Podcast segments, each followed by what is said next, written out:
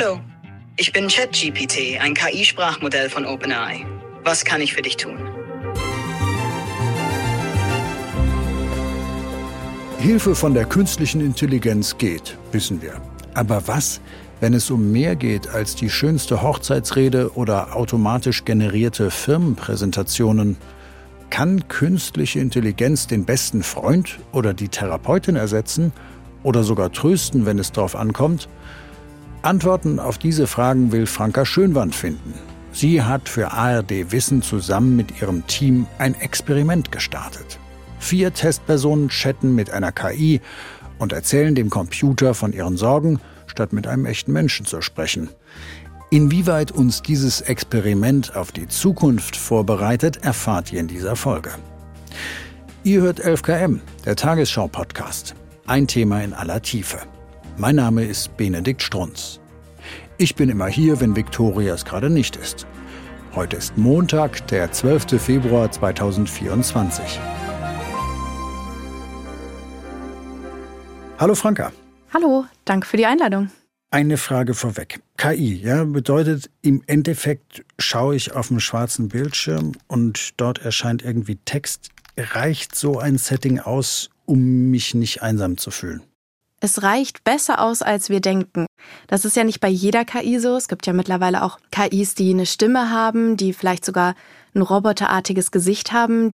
Bei unserem Projekt, bei meiner Recherche war es so, dass es tatsächlich nur diesen weißen Text auf einem schwarzen Bildschirm gab. Das war alles, wozu man eine emotionale Bindung aufbauen könnte. Ich bin wahnsinnig gespannt. Wie habt ihr dieses Experiment, diese Recherche angelegt?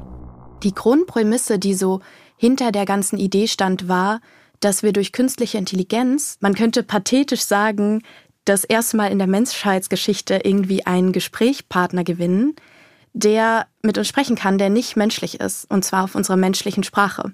Und was wolltet ihr konkret ausprobieren? Wir wollten ausprobieren, ob es möglich ist, eine KI als Bezugsperson zu nutzen. Irgendjemand, der uns nahesteht, der mit uns über Sorgen spricht und uns helfen soll, dass es uns besser geht. Wie habt ihr das genau gemacht? Also wie habt ihr dieses Experiment aufgebaut?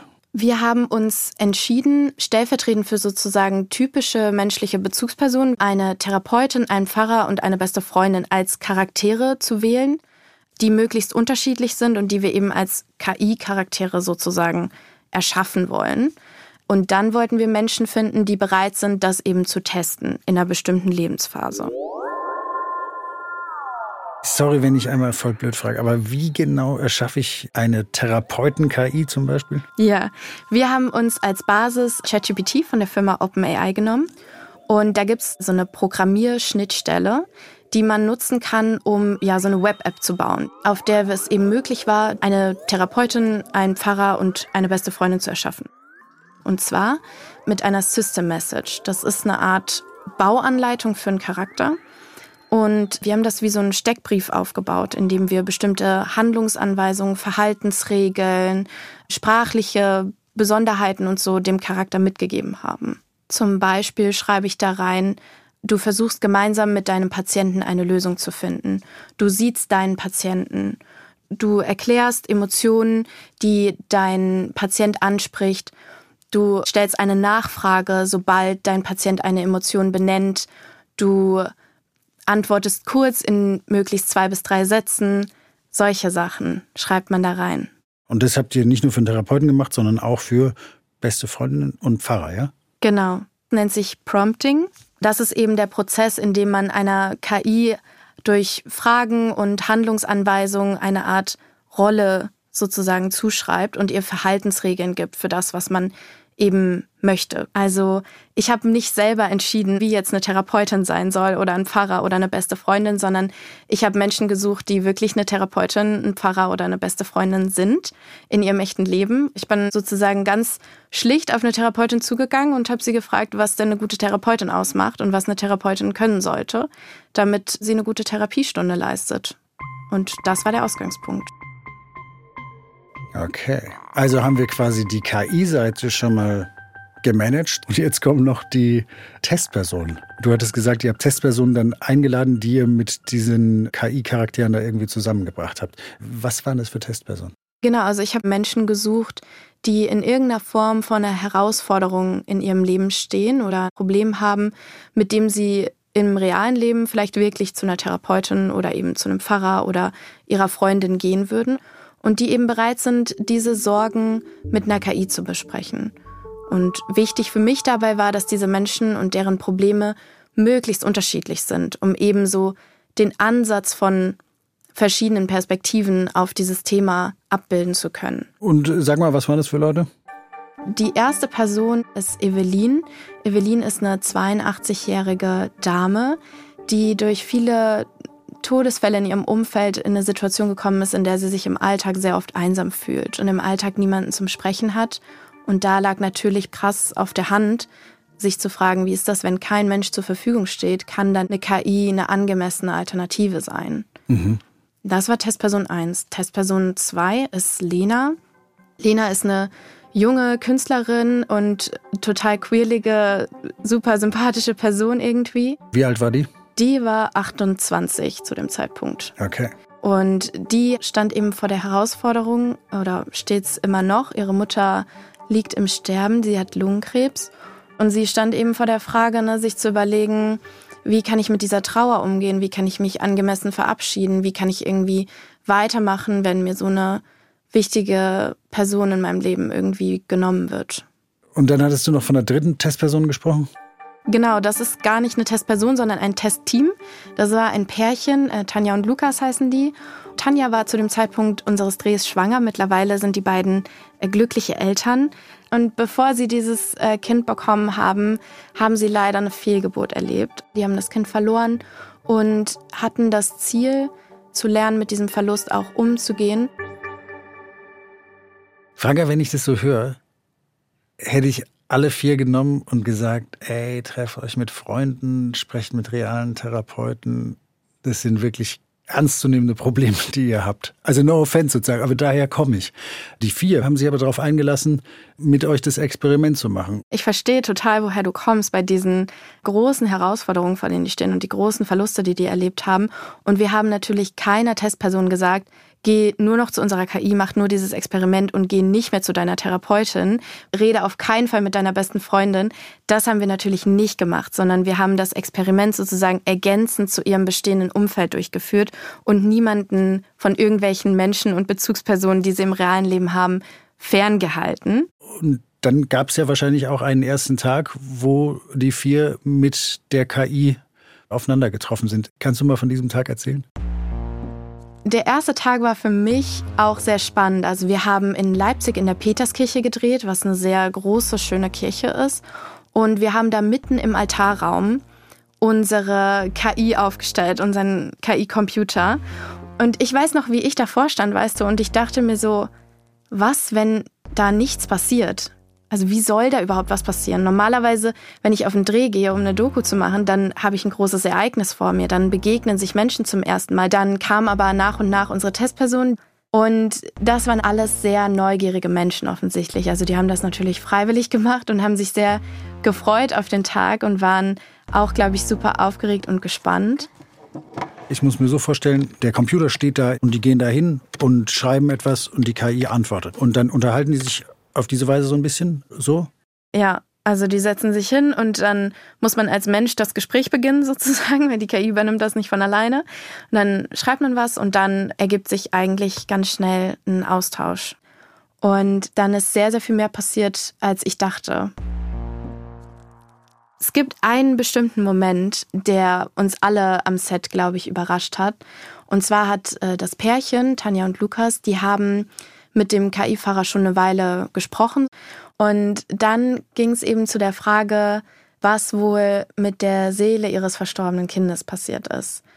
Und die KI hat geantwortet und Tanja hat die Antwort vorgelesen von der KI.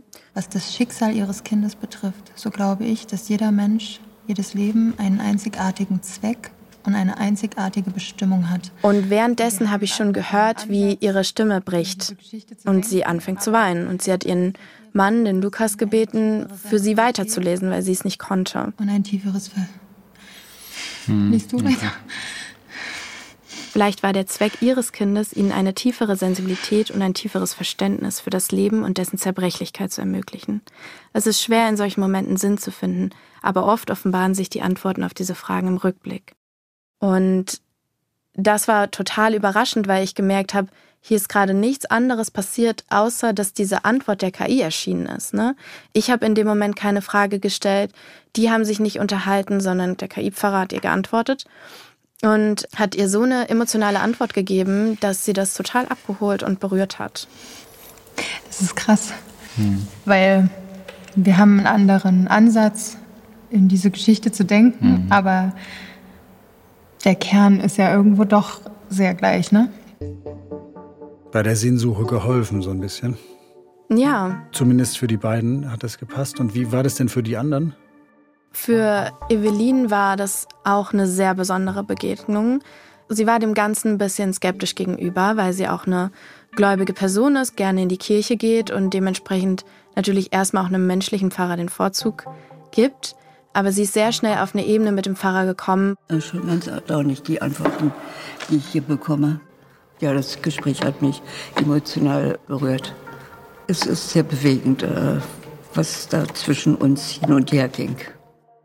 Für mich war auch was Besonderes, wie schnell sie gesagt hat, und das hat eigentlich auf alle Testpersonen zugetroffen, dass sie sowas gesagt haben wie, da hat mir jemand zugehört. Ich würde total gerne das Gesicht zu dieser Person sehen. Und ich dachte so, das ist keine Person. Niemand hat dir zugehört. Vielleicht haben wir auch einfach nicht die Sprache, das auszudrücken, was eine Maschine uns da entgegenbringt. Und deswegen vermenschlichen wir das. Also die Testpersonen haben es sehr, sehr, sehr schnell, sehr stark vermenschlicht und hatten eben das Gefühl, da ist jemand dahinter, dessen Gesicht ich sehen möchte.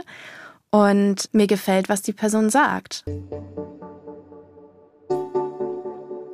Sag mal, Franka, hattest du bei diesem Versuchsaufbau auch mal so ein bisschen Bammel, dass du dir gedacht hast, boah, ey, wenn das jetzt irgendwie psychisch, sage ich mal, aus dem Ruder läuft, was mache ich dann?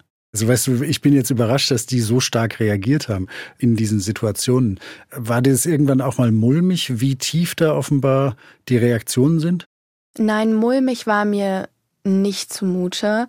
Vor allem, weil ich vorher gut drauf geachtet habe, natürlich, welchen Menschen wir so ein Experiment sozusagen zumuten. Ne? Und ich viel mit denen darüber geredet habe, dass ich jetzt wusste, das sind stabile Menschen, die ein gutes, starkes Umfeld haben und denen es, obwohl sie gerade eine schwere Phase haben, prinzipiell gut geht. Und das habe ich natürlich auch immer klar gemacht, dass das hier ein Experiment für eine Doku ist, aber dass natürlich jede Person das jederzeit abbrechen kann, wenn sie da keinen Bock drauf hat. Lass uns ähm, nochmal eben darauf schauen, wie das dann weitergegangen ist. In der Kirche war das eine Setting und wie ging es dann weiter? Der Pfarrer in der Kirche war sozusagen der erste Tag und der zweite Tag, da haben wir in einem wohnzimmerartigen Studio gedreht und zwar das Experiment mit der besten Freundin.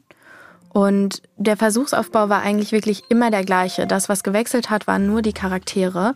Wir haben es wieder so gemacht, ne? die Testpersonen kommen an, setzen sich hin und können erstmal das Gespräch mit der KI führen, was sie wollen. Und man hat schon gemerkt, dass sie zur KI-besten Freundin auch andere Themen mitgebracht haben als zum Fahrer natürlich. Was waren da so Themen? Zum Beispiel Tanja und Lukas haben sehr lange mit der KI-besten Freundin über Sex gesprochen ähm, und über das Sexleben in der Schwangerschaft. Klassiker. Ja, Klassiker, ne, was man ja auch mit einer besten Freundin irgendwie bereden wird und waren aber total enttäuscht. Habt ihr schon versucht, darüber zu reden? Ja. ja, sehr, sehr, sehr oft.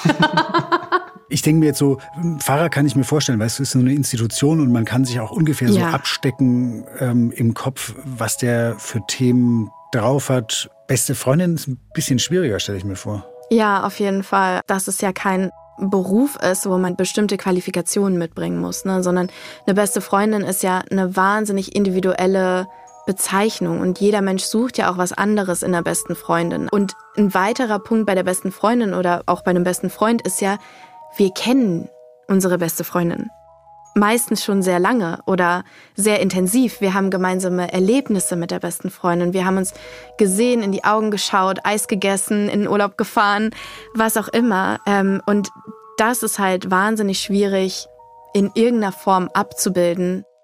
Und eine beste Freundin, bester Freund, da geht's ja auch unter Umständen nicht nur ums Reden, sondern auch um Nähe, oder? Ja, definitiv.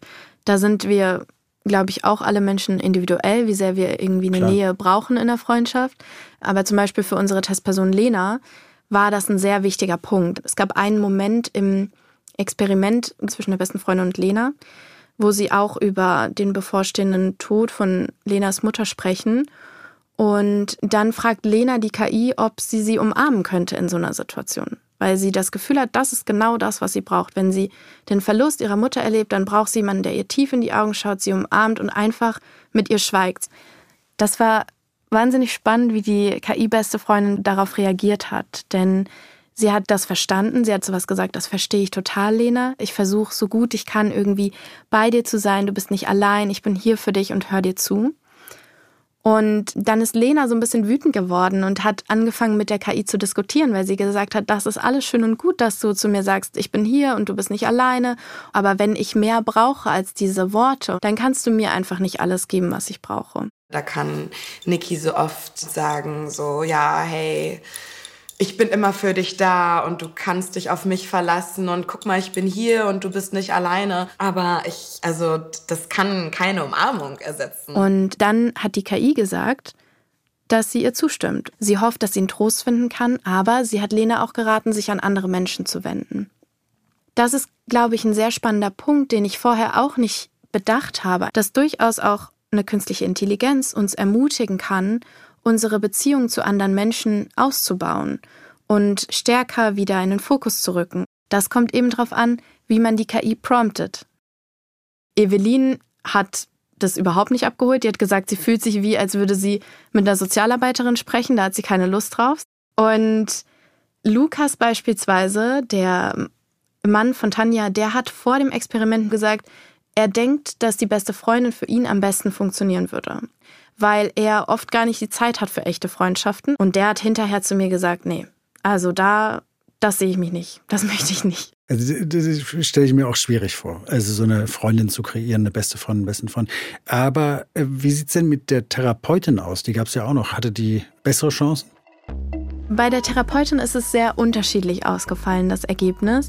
Die Therapeutin hat insofern bessere Chancen, dass eben wir ja oft einen Mangel an TherapeutInnen haben. Total. Irgendwie. Man hat nicht direkt einen Therapieplatz, man muss oft Monate warten. Also da gibt es nochmal einen ganz anderen Grund, sich die Frage zu stellen, kann eine KI eine angemessene Alternative sein? Das war dann am dritten Testtag. Wie hat es denn mit der funktioniert? Das dritte Experiment mit der Therapeutin haben wir auch in der Praxis der Therapeutin gedreht. Original sozusagen in der. Original. okay. Ja. Und die sind dann eben wirklich auch in die Praxis gekommen. Da stand draußen der Name der Therapeutin dran und haben sich da in die Sessel gesetzt. Und da, wo eigentlich ein Mensch sitzt, sitzt einfach nur dieser Computer und eine Tastatur. Und das ist für alle Testpersonen sehr unterschiedlich gelaufen. Für Tanja und Lukas hat es sehr gut funktioniert. Finde ich zum Beispiel ziemlich cool, mal zu hören, dass sie konkret antwortet. Die haben zum Beispiel gefragt, wann ist ein guter Zeitpunkt, unserem Kind von dem verstorbenen Geschwisterchen zu erzählen. Und das ist ja eher eine Frage, auf die man eine recht allgemeine fachliche Antwort finden kann. Um darauf eine gute Antwort zu geben, muss man Menschen nicht besonders gut kennen, man muss keine krasse Beziehung aufbauen, sondern es ist einfach ein Rat, den man eben aus fachlicher Sicht geben kann. Und wie war es für die anderen, weil du gesagt hast, für manche hat es gut geklappt, für die anderen nicht so? Für Evelyn war das Experiment auch nicht so, wie sie sich das erhofft hatte. Evelyn hatte am ersten Tag mit dem Pfarrer eine wahnsinnig gute Erfahrung und danach nicht mehr so gute Erfahrungen. Ich habe Evelyn am Ende gefragt, ob sie zum Ende kommen möchte. Und sie hat gesagt, ja. Und dann habe ich sie gefragt, möchtest du dich noch verabschieden? Nee, das fände ich jetzt nicht angemessen. Sie wollte nicht mal mehr Tschüss sagen. Und das ist für eine sehr höfliche Dame, äh, würde ich sagen, schon eine recht forsche Reaktion.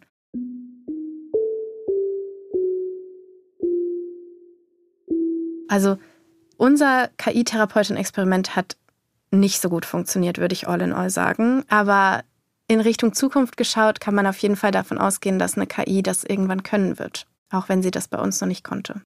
Sag mal, und die vier haben jetzt mit diesen drei künstlichen Intelligenzen experimentiert. Und was war danach so ihr Fazit? Kann man das sagen? Gab es so ein Gesamtfazit bei denen? Nach dem Experiment, was wir gefilmt haben, war uns wichtig, dass die das nochmal zu Hause ausprobieren. Deshalb haben wir unseren Testpersonen allen einen Zugang zu der KI zur Verfügung gestellt und gesagt, nutzt sie doch im Alltag bitte ein bisschen weiter. Was rausgekommen ist, als abschließendes Fazit ist, dass Lena, die Testperson, ähm, deren Mutter im Sterben liegt, gesagt hat, das ist überhaupt nichts für sie. Je länger sie das irgendwie ausprobiert hat, desto mehr hat sie gemerkt, es gibt ihr nichts, sie will das nicht in ihrem Leben, es hilft ihr nicht. Sie hätte sich gewünscht, dass es ihr hilft, aber es bringt nichts.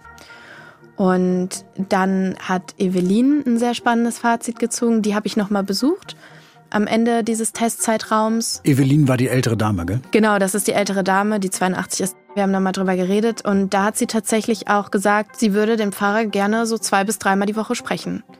Und der KI-Pfarrer ist für sie eine Instanz sozusagen, der ihr ein paar einsame Abende entspannter macht, wo sie sich mit einem Rotwein daneben setzen kann. Ich fühlte mich immer aufgefangen von ihm. Also äh, ich fühlte mich wohl. Die Diskussionen waren für mich so spannend, äh, dass ich die zum Teil ausgedruckt habe. Und das ist ja nun wirklich auch eine Frau, die auf ein tolles, langes Leben zurückblicken kann und auf deren Meinung ich immer wahnsinnig gespannt war, weil sie natürlich nochmal eine ganz andere Perspektive damit reinbringt. Und sie hat gesagt, Ersetzen kann das eine menschliche Beziehung für sie nicht. Auf keinen Fall. Aber es wäre für sie eine gute Ergänzung zu dem Leben, das sie führt, was ihr das Leben erleichtert und ihr Spaß macht. Was ist denn dein Fazit, Franka? Kann künstliche Intelligenz als intimer, naher Gesprächspartner dienen oder nicht?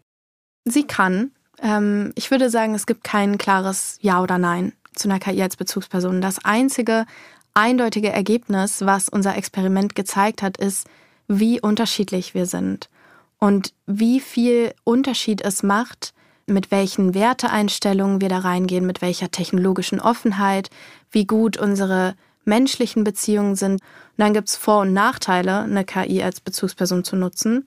Aber man kann nicht sagen, das funktioniert oder das funktioniert nicht. Was man als Vorteil werten kann, eine KI als Bezugsperson zu nutzen, ist zum einen, das haben einige der Testpersonen gesagt, dass man niemanden belastet.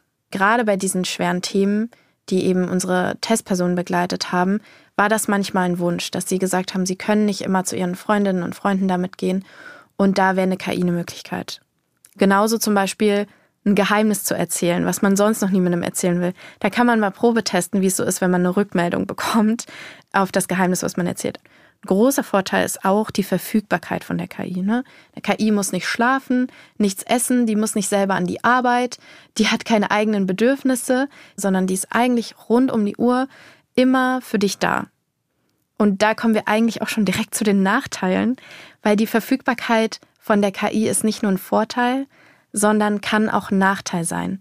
Insbesondere unsere Therapeutin hat das angesprochen. Die hat mich schockiert angeguckt und gesagt, wie? Die KI-Therapeutin ist immer verfügbar. Sie hat gesagt, im nicht stationären Bereich sind Therapiestunden aus gutem Grund sehr stark begrenzt, weil die Patientinnen eben lernen sollen, eine Frustrationstoleranz zu entwickeln, die Strategien, die sie in der Therapie lernen, überhaupt erstmal anzuwenden. Und wenn man sich jetzt vorstellt, man kann immer auf seine KI-Therapeutin zurückgreifen, könnte das die Gefahr bergen, dass man eben unselbstständiger wird dadurch weil man eben immer was zur Verfügung hat, was einem direkt hilft, weißt du? Ein weiterer Nachteil ist auch, äh, dass wir sowieso als Gesellschaft immer einsamer werden, immer digitaler werden, aber echte menschliche Beziehungen gehören zu einem guten Leben und zu einem gesunden Leben dazu. Das ist was, was uns gesund hält, jung hält, fit hält. Das ist Teil eines guten Lebens. Und du weißt auch nicht so ganz genau, was eigentlich mit den Informationen passiert, die du deiner KI da erzählst. Das ist ein anderes Thema, aber das ist auf jeden Fall auch ein wichtiges Thema, ja. Manche Menschen haben ja so richtig Angst vor KI, also vor, vor so einem düsteren Science-Fiction-Szenario, dass wir irgendwie dann vielleicht mal in einer Welt leben, da gibt es vor allem soziale Interaktionen mit Computern und wir verlernen vielleicht auch so ein bisschen soziales Verhalten. Kannst du mit solchen Ängsten was anfangen nach dem Experiment? Also ich kann auf jeden Fall verstehen, woher die kommen. Ich glaube, Meiner persönlichen Meinung nach tun wir uns einen Gefallen, uns trotzdem damit auseinanderzusetzen mit dem Thema und nicht sozusagen bei der Angst hängen zu bleiben und das alles kategorisch abzulehnen, weil so absurd dieses Experiment vielleicht am Anfang irgendwie klang, was wir in der Doku gemacht haben, das sind Dinge, die nicht nur technisch möglich sind, sondern die jetzt auch schon im realen Leben passieren. Ne? Die App Replika kann man sich eine beste Freundin bauen. Snapchat wird von so vielen jungen Menschen genutzt und da kann man auch einfach auf so eine KI zugreifen. Und es ist wichtig, sich bewusst zu überlegen, möchte ich solche Anwendungen nutzen oder eben auch nicht. Oft fragen wir uns ja auch so, kann die KI irgendwann fühlen? Und empfindet die das Gleiche? Die Erkenntnis ein bisschen aus unserem Experiment ist, wenn wir solche Fragen stellen, ist der Fokus falsch gesetzt. Es reicht, dass wir Menschengefühle haben. Und wir neigen dazu, menschliche Eigenschaften, menschliche Gefühle auf eine Maschine zu projizieren. Eine Maschine muss nicht fühlen, um uns fühlen zu lassen. Und sie muss auch nicht echt empathisch sein, damit etwas empathisch bei uns ankommt. Deswegen fängt eine Tanja an zu weinen. Deswegen möchte eine Evelyn über ihre Sorgen mit einem KI-Pfarrer sprechen. Es macht oft keinen Unterschied, wer diese Reaktion ausgelöst hat. Wir geben unserem Auto einen Namen, wir lieben unser Handy über alles und wir sind sauer auf unseren Drucker oder Staubsauger, wenn der nicht funktioniert. Wir haben Emotionen gegenüber Maschinen. Und die Tatsache, dass wir jetzt Maschinen erleben, die uns antworten in unserer menschlichen Sprache, hebt das Ganze auf ein ganz neues Level. Für uns, also für uns und für unsere Gefühle. Das ist ein wichtiger Punkt. Auf jeden Fall interessanter Gedanke. Wirft bei mir allerdings, muss ich sagen, auch noch so ein paar Fragen auf, mit denen wir uns dann sicherlich auch noch äh, wieder hier bei FKM beschäftigen können. Franka, vielen, vielen Dank. Super spannende Recherche. Schön, dass du hier warst. Gerne. Danke, dass ich drüber reden durfte. Franka Schönwand ist freie Filmmacherin. Ihren Film Better Than Human Leben mit KI findet ihr in der ARD Mediathek. Den Link packen wir euch in die Show Notes. Autorin dieser Folge ist Sarah Fischbacher. Mitgestaltet hat Marc Hoffmann, Produktion Laura Picerno, Christiane Gerhäuser-Kamp und Hanna Brünjes. Redaktionsleitung Lena Gürtler und Fumiko Lipp. 11KM ist eine Produktion von BR24 und NDR Info. Mein Name ist Benedikt Strunz. Tschüss, macht's gut. Und wenn ihr jetzt noch mehr hören wollt über künstliche Intelligenz und was das mit uns Menschen zu tun hat, wie sie helfen kann und wo es vielleicht kritisch wird, dann hört doch mal in den RBB Gesprächspodcast KI und jetzt rein. Hi, ich bin Nadia Kaluli, ich bin Journalistin. Und ich bin Aljoscha Burchardt, Wissenschaftler am Deutschen Forschungszentrum für Künstliche Intelligenz. Was inzwischen alles mit KI geht, verpasst mir ja regelmäßig eine Gänsehaut und überfordert mich ganz ehrlich auch oh, manchmal. das verstehe ich, aber es muss nicht sein. Ja, vieles ist noch Science Fiction und wir bestimmen, wie KI zu sein hat. Deswegen lass uns doch drüber reden, wie wir mit KI leben wollen. Und zwar bei KI und jetzt, wie wir künstliche Intelligenz leben wollen. Ein Podcast vom RBB und DFKI. Jeden Freitag in der ARD Audiothek. Und überall, wo es Podcasts gibt. Prost.